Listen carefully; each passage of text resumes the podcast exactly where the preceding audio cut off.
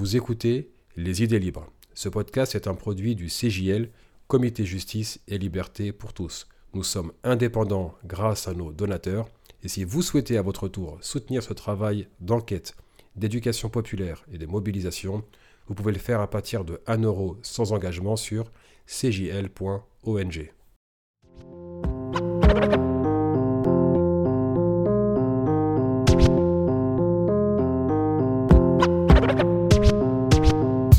à toutes et à tous, et c'est toujours Yasser Louati qui vous accueille depuis la banlieue sud de Paris.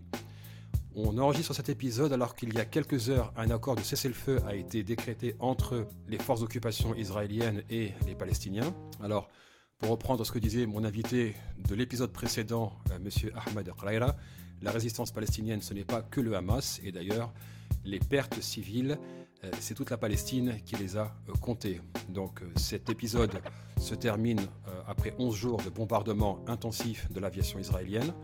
Je rappelle quand même le bilan, on a plus de 230, 230 morts, dont 65 enfants, 39 femmes et 17 personnes âgées. On a vu ce qu'Israël a pu commettre comme atrocité une nouvelle fois. Israël a quand même été bombardé. Euh, euh, pardon, Gaza a été bombardé plus de 7 fois en 15 ans, que Gaza est toujours sous blocus euh, maritime, terrestre, aérien par les forces d'occupation israéliennes. Et on a vu ce qui s'est passé les jours précédents bombardement d'immeubles d'habitation, bombardement de routes qui mènent vers les hôpitaux, assassinat, bombardement des domiciles des docteurs. Je pense notamment au docteur euh, Ayman Abou El Raouf et le docteur Mouin Ahmed El Raoul, qui étaient respectivement spécialistes de, médecine interne à Gaza et l'autre qui était euh, psychiatre et neurologue, donc besoin de gérer les traumatismes vécus par les enfants. Euh, on comprend à la célébration des Palestiniens que ces bombardements prennent fin, mais en même temps, on reste toujours inquiet sur qu'est-ce qui va se passer par la suite. Gaza est toujours sous blocus, je le rappelle, que euh, blocus ou pas, Israël a bombardé euh, des camps de réfugiés, comme celui de El Shati, qui a fait une dizaine de morts, pour la plupart des enfants. Euh, on a eu un journaliste qui a été assassiné chez lui par Israël, Youssef Abu Hussein, euh, qui travaillait dans le bâtiment détruit par euh, Israël, là où il y avait aussi les locaux d'Al Jazeera et de la Associated Press. Israël a prétendu que le Hamas s'y trouvait. Même le secrétaire d'État américain a démenti en disant qu'on n'a aucune preuve que le Hamas s'y trouvait. Bref, on sait que le carnage prend fin, mais quand est-ce que se déroulera la prochaine campagne? De terrorisme israélien, surtout quand on sait que Benjamin Netanyahou a été le déclencheur de cette crise. Il est politiquement affaibli. Il a dû faire face à plusieurs élections, à quatre élections en moins de deux ans, qui se retrouve encore une fois affaibli et doit dépendre d'alliances maintenant avec les extrêmes droites israéliennes pour rester au pouvoir, et que se sachant politiquement vulnérable, il n'a pas hésité à allumer le feu aux poudres, à mettre le feu aux poudres en envoyant des militaires dans la mosquée d'Al-Aqsa et en accélérant la campagne d'expulsion des familles arabes à Jérusalem-Est. Alors, je vais parler quand même au sens plus large de ce qui, est, en train de se passer aujourd'hui en Palestine et les enjeux, aussi bien pour les Palestiniens que pour euh, ce qu'on appelle euh, aujourd'hui Israël, qui n'est pas défini en termes de frontières stables. On parlera euh, du sionisme et de l'origine du projet, non pas pour revenir sur les généralités que nous connaissons, mais pour aller en profondeur sur et tenter de répondre à la question que veut Israël et où va Israël aujourd'hui euh, J'invite pour l'émission, encore une fois, un spécialiste du euh, sionisme et des mouvements, euh, travaillistes sionistes, le docteur Sai Englert, qui, qui, travaille en tant que chercheur à l'université de Leiden aux Pays-Bas. Vous le connaissez parce qu'il est déjà venu commenter sur l'accord de normalisation entre les Émirats et Israël. Et encore une fois, il y a plusieurs problématiques qui se posent face à nous. J'aimerais vraiment qu'on puisse y répondre de manière euh, sereine et oser poser des questions euh, qui, s'imposent et, sans euh, se priver de chercher des réponses et en enjambant ces accusations insupportables qu'on balance à la figure des personnes qui osent questionner Israël, ses politiques et le critiquer. Vous connaissez bien sûr, vous savez bien sûr à quoi je fais référence, les accusations euh, d'antisémitisme. On verra que, euh, non, encore une fois, pour la énième fois, l'antisionisme, ce n'est pas l'antisémitisme. Pour les personnes qui étaient présentes au live du jeudi 20 mai, qui était en direct sur la page Facebook et YouTube du, du CJL, le sionisme n'est même pas une excroissance du judaïsme, c'est une idéologie nationaliste, suprémaciste et donc raciste qui a eu besoin du judaïsme pour alimenter un, grand narrative, une, une, mythologie qui a une part de sacré. Euh, un peuple qui retourne chez lui dans une terre sans peuple pour un peuple sans terre. Alors, euh, Sai, euh, docteur Sai Englert, bienvenue à toi. Merci, c'est un plaisir d'être là. Plaisir partagé. En tout cas, je t'accueille à nouveau et je te représente pour nos auditeurs. C'est vrai qu'on on s'est déjà parlé à plusieurs reprises sur ce podcast. Et j'aimerais commencer par une question très simple. quel bilan politique tu fais euh, maintenant que le, cessez-le-feu est décrété depuis quelques heures, après 11, jours de bombardement, en voyant les dynamiques qui se sont imposées aussi bien en Palestine euh, qu'à l'intérieur d'Israël que bah, à travers les chancelleries ce qu'on appelle euh, la communauté internationale, comment est-ce que tu vois les choses après 11 jours? Bah Écoute, je pense qu'il y, a, je pense qu'il y a quatre choses à dire. C'est-à-dire qu'il y a un bilan politique pour Netanyahou personnellement. Il y a un bilan politique pour la relation, la, lutte entre euh, les colonisés et les colonisateurs, entre Israël et les Palestiniens. Il y a un bilan pour le, mouvement palestinien et il y a un, bilan pour le mouvement de solidarité internationale.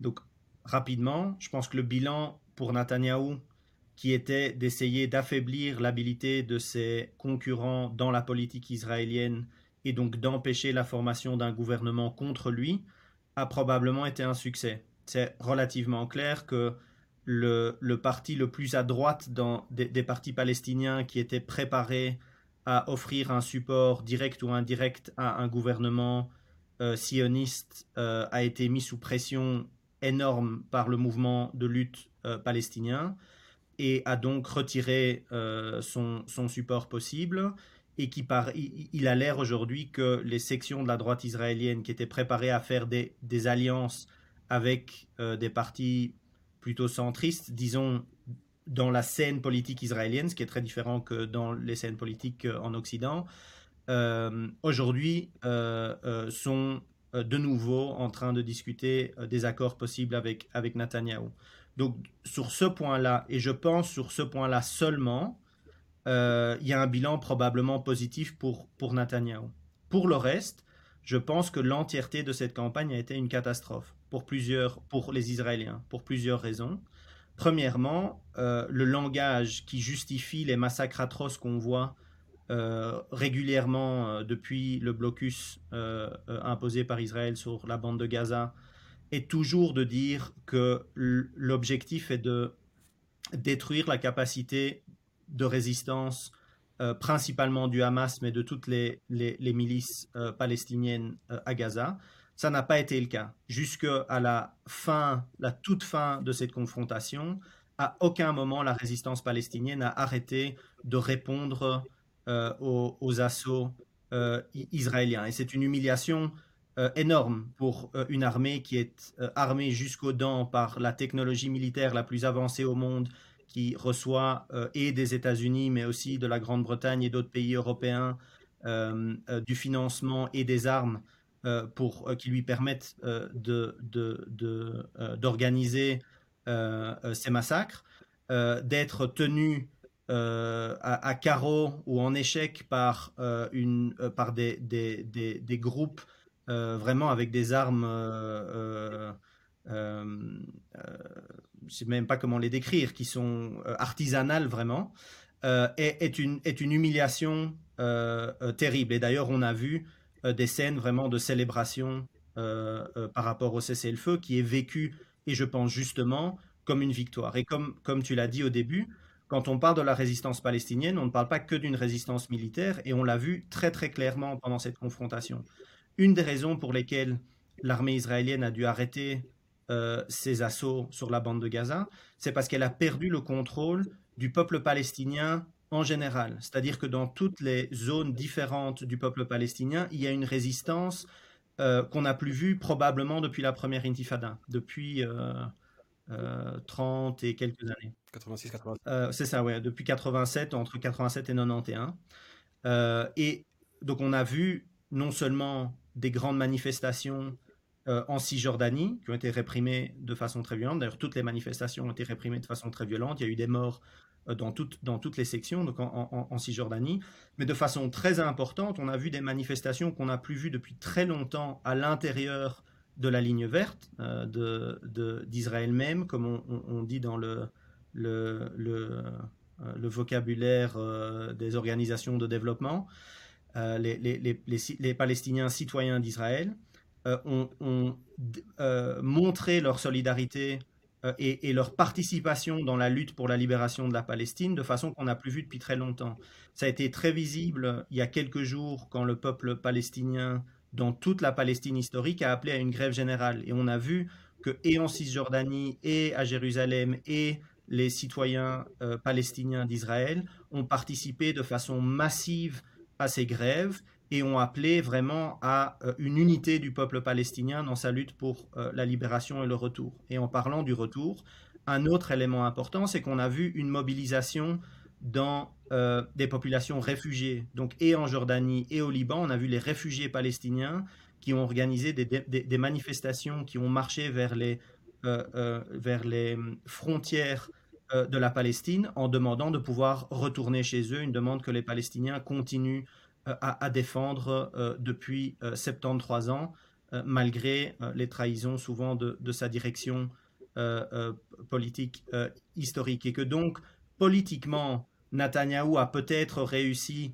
à se donner un peu d'espace personnellement, mais dans la confrontation entre le peuple palestinien et ses colons, euh, clairement, on a vu le développement très très important d'une réunification pratique, active et politique d'un peuple palestinien dans toutes ses sections et, dans toutes ses populations différentes, qui d'ailleurs a été soutenu par euh, les mouvements internationaux de façon absolument remarquable. On a vu 150 000 personnes à Londres, 20 000 personnes euh, à Sanaa au Yémen. C'est incroyable quand on voit ce que le Yémen traverse aujourd'hui, le fait que 20 000 personnes sont sorties pour montrer leur solidarité. On a vu des manifs de solidarité à Bagdad, à Beyrouth, au Caire, euh, à, Tunis, euh, euh, à, Paris.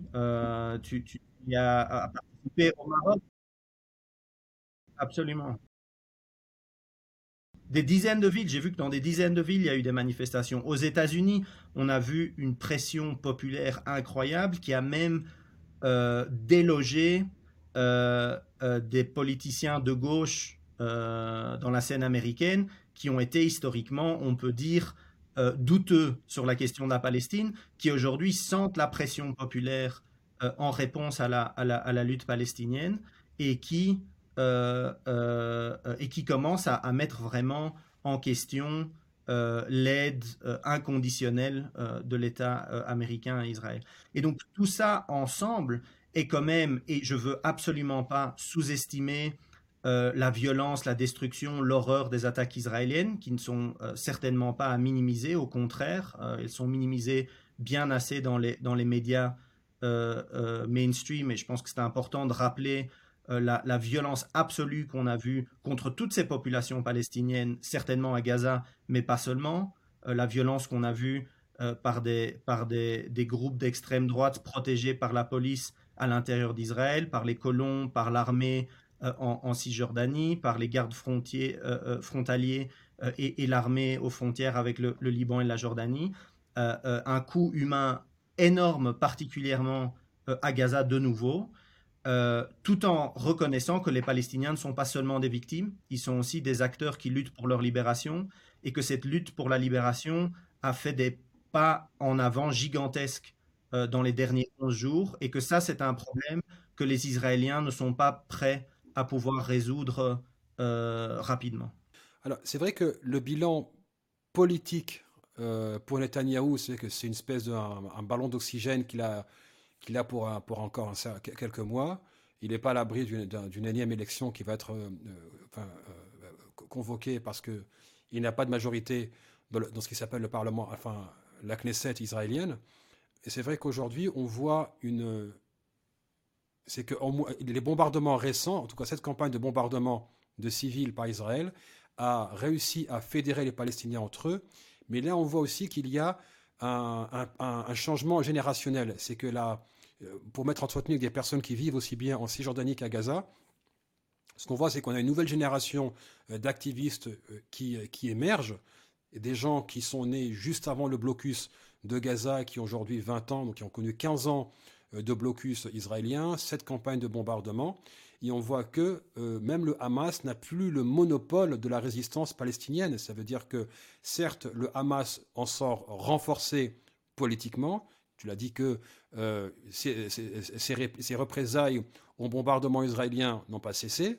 Et en même temps, euh, pour reprendre tous les observateurs que j'ai pu voir, abondent dans le sens que le Hamas est aussi monté en gamme en termes de, résistance et en termes de capacité euh, militaire. On voit bien que euh, euh, le, dôme de fer israélien a eu du mal à contenir toutes les roquettes et que même, je regardais un, officier de l'armée jordanienne, il, parlait des différentes tactiques utilisées par le, Hamas.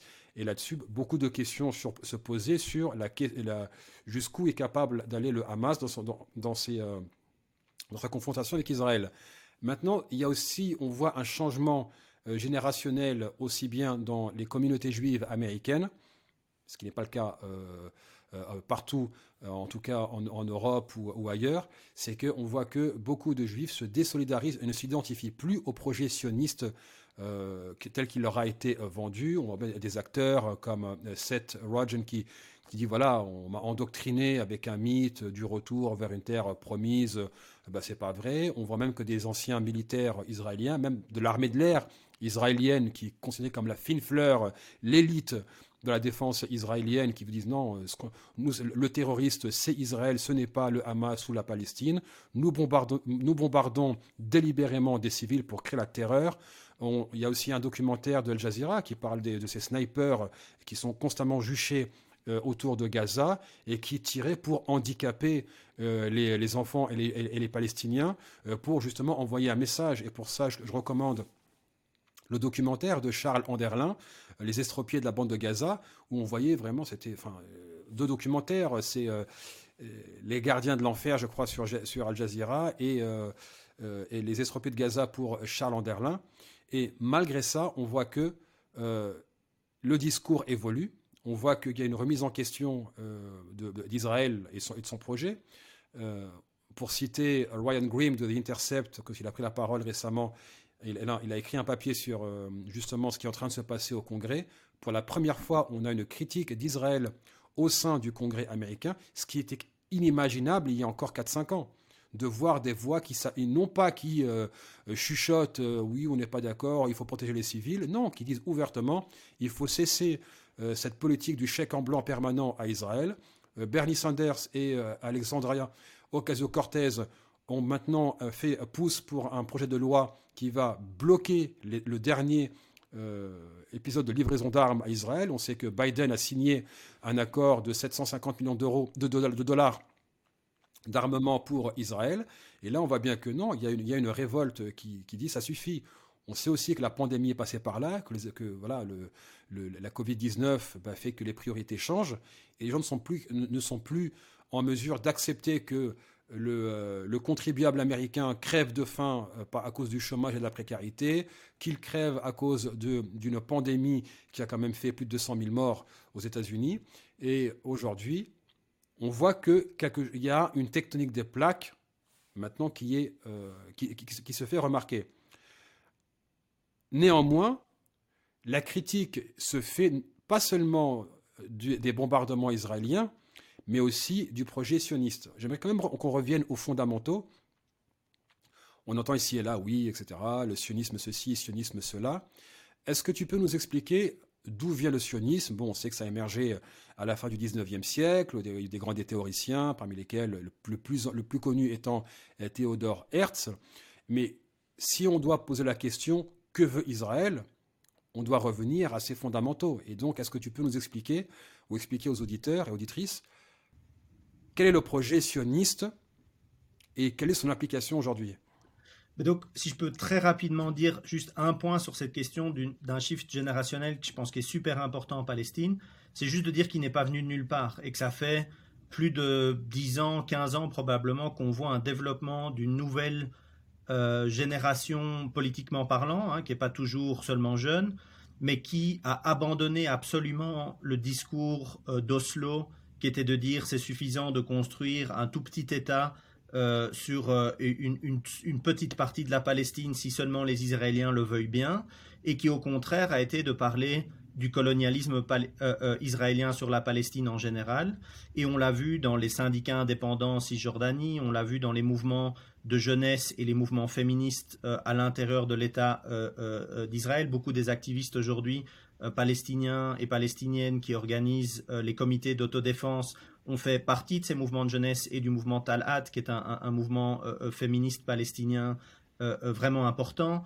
on a vu la, marche du retour à Gaza, qui était indépendante de toutes les organisations palestiniennes. Donc on a vu depuis tout un temps le développement d'une nouvelle génération d'organisateurs, d'organisatrices, de leaders politiques qui sont indépendants des factions et qui réfléchissent à construire une unité dans la résistance euh, euh, euh, palestinienne contre le colonialisme israélien. Et je pense que ça c'est important parce que c'est de dire justement aussi par rapport à ta question sur le sionisme, c'est de dire le problème n'est pas un problème simplement de construire un État, de vivre ensemble, d'avoir deux peuples sur une terre, etc.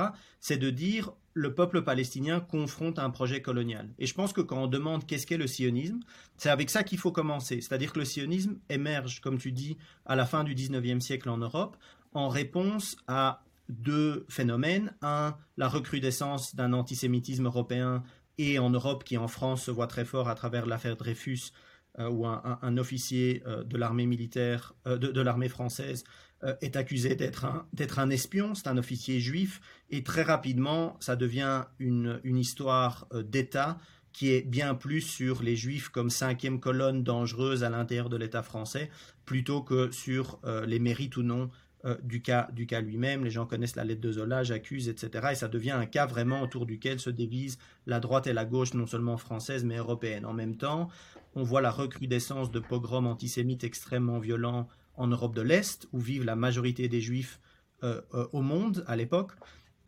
et face à cette recrudescence d'antisémitisme, il y a un nombre de réponses parmi le peuple juif dans les différentes parties de l'Europe qui, en majorité, en grande, grande, grande majorité, ne sont pas sionistes. Euh, il y a des mouvements de masse dans le mouvement ouvrier, euh, communiste, socialiste, anarchiste, etc., euh, qui vont dire pour, pour lutter contre le racisme, il faut faire la révolution, il faut organiser des comités d'autodéfense, il faut faire la grève, il faut lutter contre les États qui nous oppriment. Il va y avoir ceux qui vont parler de l'immigration et qui vont aller surtout aux États-Unis euh, et en Angleterre. Et d'ailleurs, ces deux tendances-là sont les tendances les plus importantes. Et puis va se développer une minorité, mais une minorité euh, influente, euh, qui va théoriser le sionisme. Et elle va théoriser le sionisme, et là, la deuxième partie de l'équation est importante, en disant, en Europe, partout, tous les peuples développent des États-nations. Et ils développent des États-nations qui représentent, et c'est ça la théorie de l'État-nation, après on peut dire que c'est un mythe, mais c'est la théorie euh, qui est que l'État doit représenter une nation toute formée. Et donc va se développer dans un, particulièrement chez des, euh, intellectuels juifs, euh, petits bourgeois et bourgeois, qui ont vraiment intégré les idéaux européens. D'ailleurs, ils parlent avec énormément de condescendance par rapport aux juifs ouvriers, les juifs d'Europe de l'Est, etc. Quand on lit Herzl, euh, il, dit c'est les juifs qui amènent l'antisémitisme en Europe. Ils viennent d'Europe de l'Est et ils sont tellement euh, euh, déplorables que c'est eux qui amènent l'antisémitisme avec eux. Et que donc leur réponse, c'est de dire la réponse à l'antisémitisme européen, c'est d'extraire, et en fait ils reprennent à leur compte des théories antisémites, ils disent les juifs n'ont aucune place en Europe. On est une, une nation séparée, et puisqu'on est une nation séparée qui n'est pas allemande, française, russe, polonaise, etc., mais est euh, externe, comme le disent les antisémites, externe à ces nations, euh, il nous faut donc construire notre propre nation. Et c'est là que la question coloniale est importante, puisqu'on est à la fin du XIXe siècle, à l'apogée euh, de, de l'expansion coloniale européenne. Ils vont dire, ben, la façon dont on résout les problèmes sociaux internes à l'Europe, c'est en les exportant autre part. Et le mouvement sioniste va discuter très ouvertement, Herzl en est euh, le grand théoréticien, qu'il va falloir le support de grandes puissances coloniales et ils vont faire la cour à toutes les grandes puissances, les Russes, les Allemands, les Français, les Anglais, même un petit peu les Ottomans, euh, de dire qu'il faut le, soutien de ces nations pour aller coloniser une terre où le peuple juif, compris comme étant non européen, euh, donc de nouveau ces, thèses, euh, ces nouvelles thèses raciales européennes au XIXe siècle, qu'il y a des différences très claires et que les juifs ne font pas partie des peuples européens, qui vont devoir aller construire un, État autre part. Et il y a toutes sortes de discussions. Les gens connaissent peut-être que la Palestine n'était pas le seul projet. Il y a eu des discussions sur euh, euh, euh, l'Ouganda, l'Argentine, le Madagascar, etc. Et finalement, un, accord sur la Palestine et pour son, sa puissance symbolique pour les Juifs qui n'étaient pas des sionistes et que la direction sioniste s'est dit il va falloir convaincre les juifs et la Palestine, du coup on peut jouer sur un, registre religieux, et pour son importance stratégique, qui est toujours la question aujourd'hui de pourquoi les puissances européennes et, occidentales soutiennent euh, Israël. C'est un point stratégique crucial dans euh, l'économie mondiale entre l'Asie, euh, l'Europe et l'Afrique, à côté du, canal de Suez, au milieu de terres qui sont importantes aussi pour leurs leur réserves de pétrole et de gaz, euh, et, ce sera un peu plus tard, ça évidemment, mais euh, euh, non, ce sera certainement important pour le colonialisme britannique en Palestine. Et, que donc, il y a un quiproquo quelque part, qui est de dire les, les, les puissances coloniales ont besoin de, de, de, troupes sur le terrain quelque part pour aller faire le travail colonial et établir une base européenne au Moyen-Orient. Et le mouvement sioniste se dit c'est comme ça qu'on va résoudre le problème. Et ce qui est intéressant par rapport à ça, c'est que le sionisme est avant tout une idée extrêmement européenne et une idée des, classes dominantes européennes. Toute la logique du mouvement sioniste, c'était de dire, un, on accepte les idées antisémites européennes, les juifs ne sont pas européens, ne font pas partie des nations d'où ils vivent, et donc il faut leur donner une autre nation, et d'accepter une, idéologie coloniale qui est de dire c'est absolument acceptable d'aller chasser d'autres personnes de leur terre, d'aller y vivre, d'y construire un État euh, euh, proto-européen, euh, etc.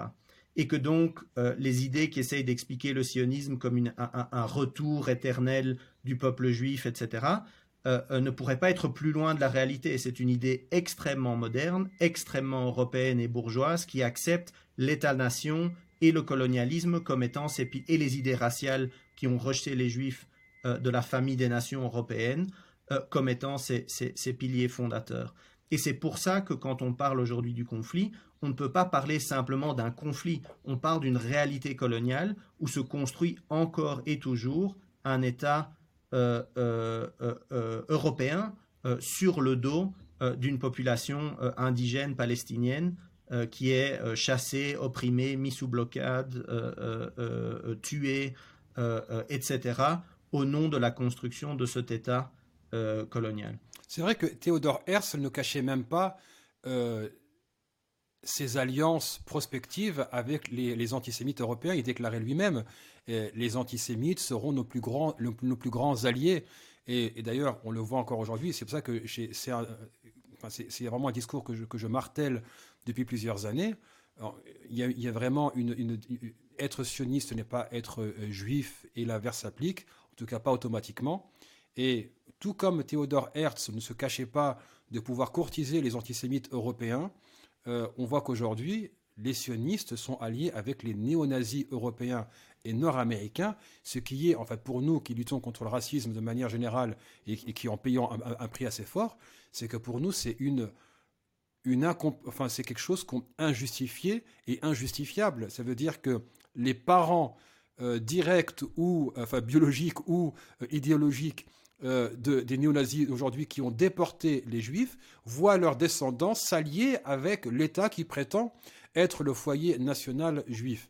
et c'est vrai que on, on met jamais côte à côte la notion de sionisme et de colonialisme.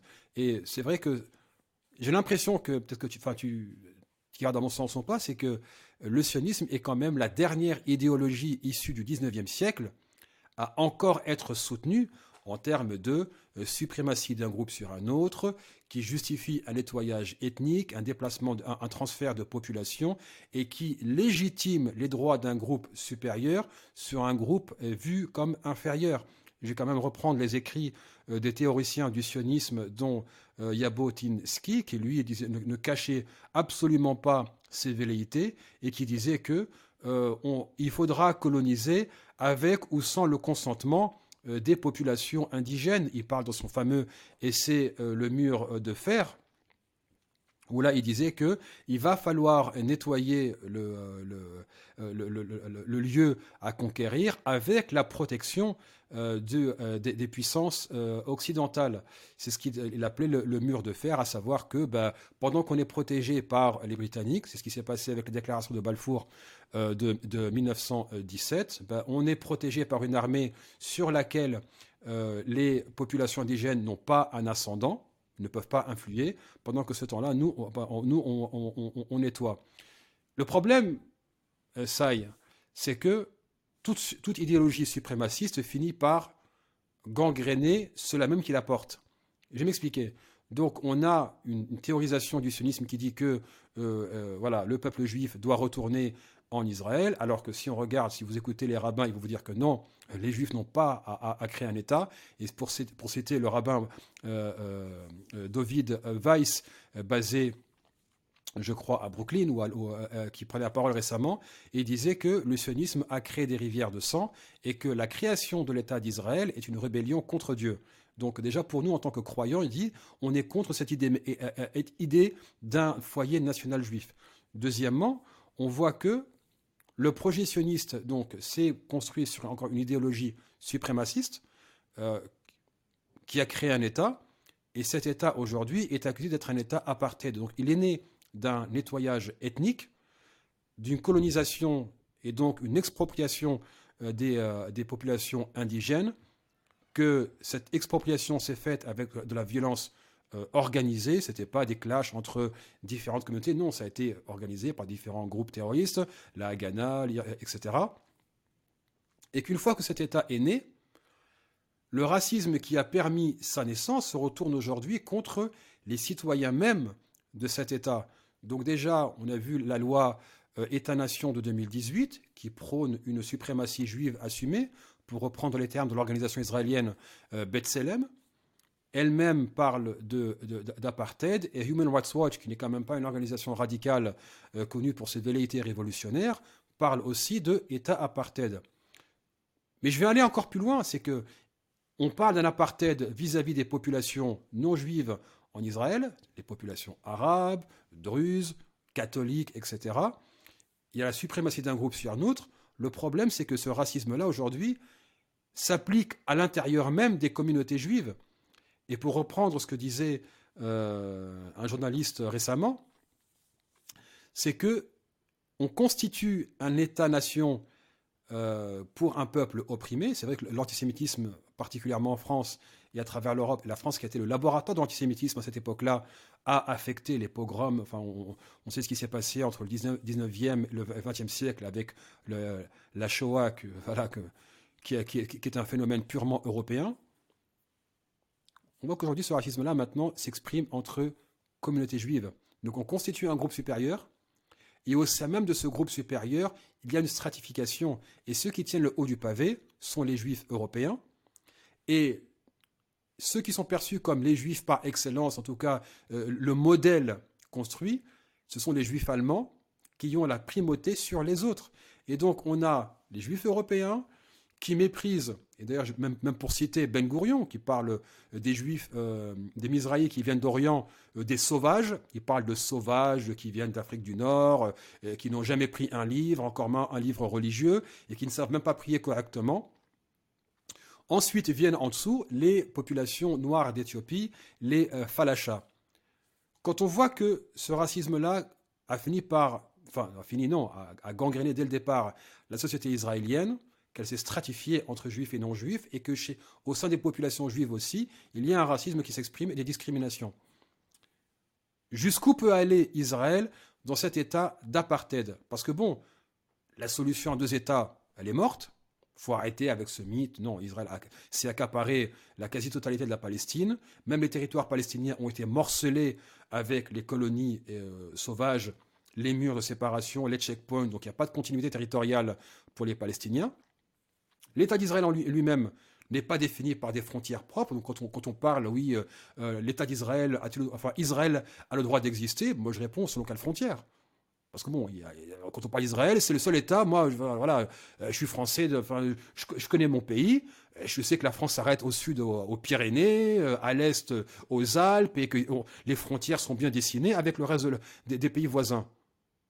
Pas dans le cas israélien. Donc, si la solution à deux États est morte, si la solution à un État bah, a engendré un État apartheid, jusqu'où est-ce que ça peut aller? Avidam aeternam, comme ça, on aura, un État apartheid qui va rester, qui va se cristalliser et perdurer dans le temps, parce qu'on souhaitait bien que c'est pas viable. Ou est-ce que c'est seulement une parenthèse? Bah, Écoute, je pense qu'il y, a deux choses. D'abord, je pense que c'est important de dire qu'aujourd'hui, alors que les sionistes crient euh, euh, violence quand on parle de colonialisme, c'est important de se souvenir qu'ils étaient très ouverts jusqu'à très tard que le sionisme était un mouvement colonial. Euh, l'organisation sioniste de Herzl parlait de colonisation. Elle avait un fond colonial palestinien. Euh, les, les, les, Moshavim, que les gens connaissent peut-être, qui étaient les premières euh, fermes collectives en Palestine du mouvement sioniste, viennent du mot hébreu moshava, qui veut dire colonie. On parlait très ouvertement de colonisation. Je t'ai envoyé, peut-être que tu pourras le mettre dans, dans, l'image ou, dans les documents, euh, euh, un, document euh, remarquable d'un journal qui s'appelait L'Information d'Israël, publié en français, mais qui était un journal israélien qui célèbre les 10 ans de l'existence de l'État d'Israël, donc on est en 58, et qui parle ouvertement de colonisation nouvelle à l'intérieur de l'État. Donc ils sont très clairs sur le fait qu'ils colonisent les terres palestiniennes à l'intérieur de l'État. Évidemment, on le, le, mouvement sioniste a expulsé euh, plus de 700 000 Palestiniens en 1948 et détruit entre 400 et 500 villages, centres euh, euh, urbains palestiniens, etc. Tout ça, ce sont des plans organisés d'une colonisation qui a essayé d'éliminer le problème de, de la population indigène. Ben Gurion disait que les non pardon c'est un, c'est un, c'est, souvent attribué à Ben Gurion. Il y, a, des débats sur le fait si c'est, lui qui l'a dit ou pas. Le sentiment, c'est que ça a plutôt l'air d'être le cas.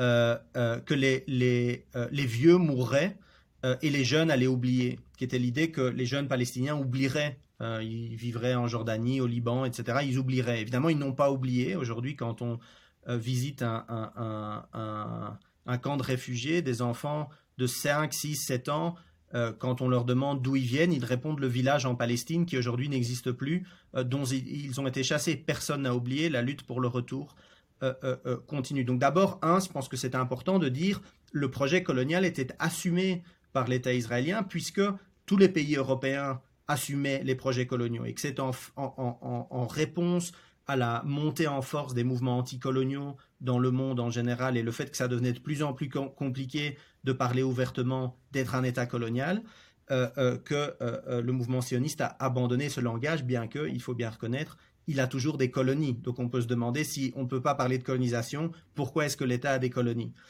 Alors voilà, ça c'est une chose. La deuxième chose, alors qu'est la question de l'apartheid, c'est qu'il n'y a pas de colonisation sans apartheid. Toute colonisation a besoin de séparer, et particulièrement les colonies, les colonies de peuplement, comme Israël, comme les Français en Algérie, euh, comme les Blancs euh, en, Afrique du Sud, euh, en, Amérique. Hein, les, États américains étaient des, États de colonies de peuplement, c'est-à-dire qu'ils n'étaient pas comme les colonies où une toute petite minorité d'administrateurs et de militaires coloniaux euh, utilisaient les structures existantes des sociétés indigènes pour exploiter et, euh, euh, extraire des richesses de leurs colonies, mais où ils essayaient de construire des nouvelles sociétés blanches qui ou bien remplaçaient complètement, comme en Amérique ou en Australie, la population indigène par l'élimination, le déplacement, etc., ou l'exploitaient comme en Algérie et en Afrique du Sud. Ces colonies-là ont toujours eu besoin de séparer les colons et, les populations indigènes. Et donc il y a toujours des grands débats. Est-ce que c'est comme l'apartheid sud-africaine, etc.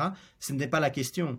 il y a des différences techniques sur comment cet apartheid est organisé, mais c'est très clair qu'il y a des lois, des structures, des routes, des murs, euh, euh, des, colonies, etc., qui divisent euh, les populations indigènes et, les populations coloniales, et qui ont mis, comme tu dis, certaines populations juives dans des positions très contradictoires. C'est-à-dire qu'après la Shoah, le mouvement sioniste s'est tourné vers des populations juives qui l'intéressaient beaucoup moins, hein, qui étaient considérées, comme tu l'as dit, par les élites euh, ashkénazes et souvent germanophones euh, de la, euh, du mouvement sioniste comme étant vraiment des populations euh, que barbares, enfin ils utilisent des mots bien plus horribles que barbares par ailleurs, mais qui les, donc les mettent dans des situations très contradictoires où ils sont et des colons et considérés comme étant des colons inférieurs.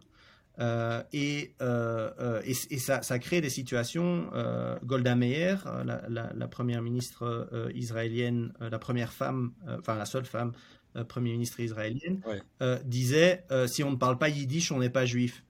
Donc il montre bien la, la position. Ils avaient besoin de ces, de ces juifs du monde arabe, mais en même temps les ont traités, enfin pas seulement le monde arabe, l'Afrique du Nord et le Moyen-Orient, euh, et euh, les ont traités de façon horrible, les ont mis dans les, les, pires, les, les, pires ghettos, dans, dans, les unités les plus dangereuses de, de l'armée, etc. Et, la même chose pour les juifs éthiopiens, qui par ailleurs rejettent le terme falacha. Je sais qu'en français on l'utilise.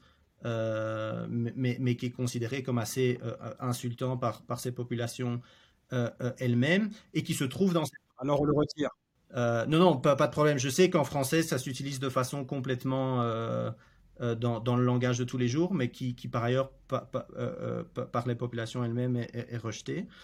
Et qui se retrouve dans une population où ils servent. Ils, sont des colons, ils, participent dans les, opérations militaires, ils sont sur les checkpoints, etc. Il n'y a pas de questions qui ne font pas partie du mouvement sioniste, mais ont toujours et continuent aujourd'hui à faire partie de ce mouvement euh, comme euh, euh, sous-fifre vraiment à une, à, une élite ashkénaze qui les considère comme barbares, trop religieux, trop violents, machin, etc. Et donc la question c'est est-ce que cet État peut survivre? Et je pense que la question, elle dépend sur trois choses.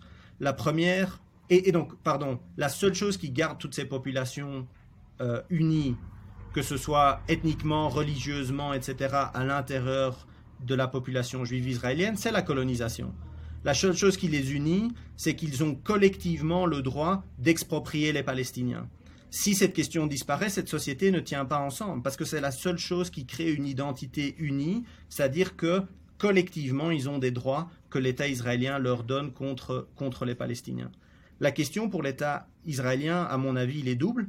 D'un côté, c'est est-ce qu'ils peuvent éliminer le problème palestinien, comme ils ont essayé de faire en 1948, donc en, chassant les Palestiniens de la Palestine, euh, en euh, les ghettoisant, comme ils font en, Cisjordanie et à bande de Gaza. Donc d'éliminer le problème euh, démographique, comme ils disent. Hein. donc c'est une autre chose, c'est que en Israël, c'est normal pour un État soi-disant démocratique de discuter du danger démographique que euh, représente la population palestinienne. Donc comment est-ce qu'on peut...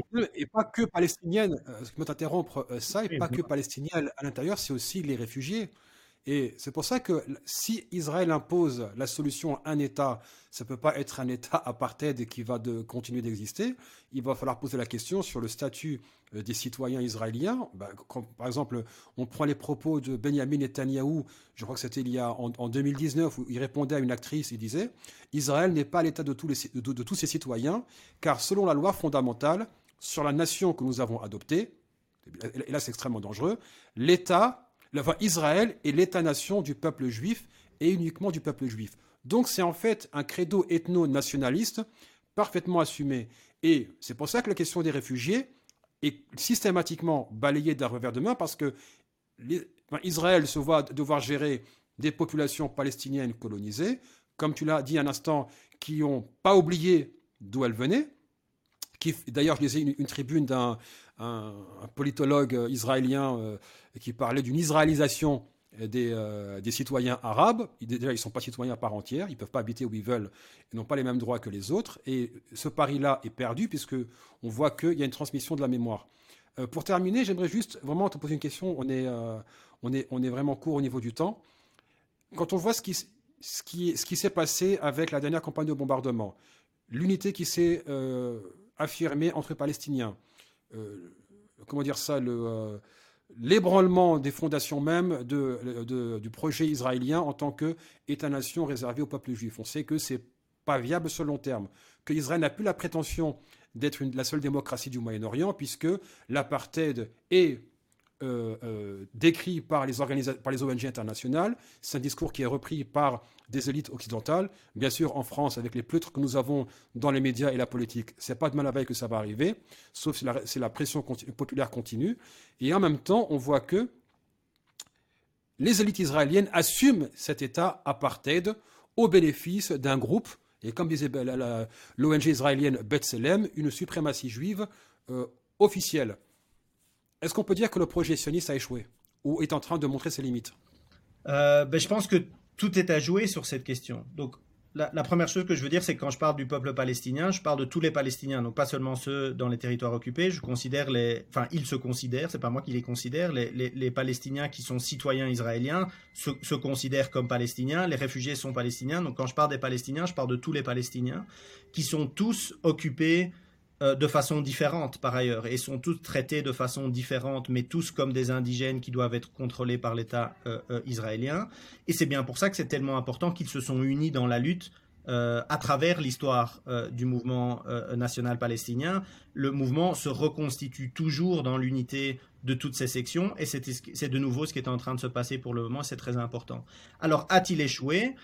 La question euh, se posera en, pratique, c'est-à-dire qu'aujourd'hui, il est toujours dominant, mais il a en face de lui trois choses qui sont euh, très dangereuses et qui peuvent euh, renverser la vapeur. Le premier, c'est le mouvement palestinien qui continue encore et toujours à lutter pour la libération et le retour dans toutes ces sections différentes et continue à refuser de disparaître et que tant que cette lutte continue, le mouvement sioniste qui veut créer un État sans Palestiniens, euh, mais sur toute la terre historique de la Palestine, continue à échouer. Donc ça, c'est la première partie qui, continue à être importante. La deuxième partie, c'est que le sionisme existe comme allié de l'impérialisme occidental dans la région en général. Et la question, c'est donc, est-ce que l'impérialisme occidental arrive à continuer à contrôler la région en général. Et ça, de nouveau, ce n'est pas clair. On a vu les révolutions depuis 2011 et qui continuent dans beaucoup de pays avec des grands mouvements sociaux vraiment importants euh, pour renverser ces régimes euh, qui euh, acquiescent à un pouvoir ou un autre, que ce soit les, Russes, les Américains, les Européens, etc. Et que donc, révolution des peuples dans la région leur victoire sera une victoire pour le peuple palestinien. Et la dernière euh, question, c'est la résistance dans les pays occidentaux et le fait qu'il y a des mouvements sociaux de plus en plus importants qui appellent au boycott, au désinvestissement et à la sanction d'Israël, tant que les droits de tous les Palestiniens, qu'ils soient citoyens, occupés ou réfugiés, n'est pas respecté. Et que donc ces trois axes de résistance en Palestine, dans la région et dans le monde occidental c'est là que va se jouer si oui ou non le mouvement sioniste a échoué ou non. Euh, et donc nous avons tous un, rôle important à y jouer en continuant à, créer non seulement un mouvement de solidarité, mais en rendant ce mouvement de solidarité le plus matériel euh, possible euh, à travers le mouvement BDS. Sai Engler, merci à toi pour le temps accordé à cet entretien. Merci à toi. je rappelle que tu es spécialiste des mouvements travaillistes sionistes. Euh, que tu es chercheur à l'université de euh, Leiden, que tu enseignes les sciences politiques. Euh, je rappelle aussi que tes écrits sont disponibles en ligne, même si tu n'aimes pas être, être présent sur les réseaux sociaux. En tout cas, c'était un plaisir de t'avoir pour cette émission et j'espère qu'on nous continuerons cette conversation dans d'autres épisodes. Moi aussi. Quant à vous, chers auditeurs, merci à vous pour votre fidélité. si vous pensez que ce podcast vous a été utile, euh, soutenez le CJL, le Comité Justice et Liberté pour tous, qui euh, produit ce podcast sur cjl.ong. Nous sommes indépendants et autonomes. Et parce que nous sommes indépendants et autonomes, nous dépendons de nos donateurs. Ça sera tout pour aujourd'hui. C'était Yasser Louati qui vous parlait depuis la banlieue sud de Paris. Je vous dis à très vite. Le combat continue et l'année qui, se profile devant nous en France sera riche en événements et en rebondissements et j'espère que nous serons à la hauteur. À très vite.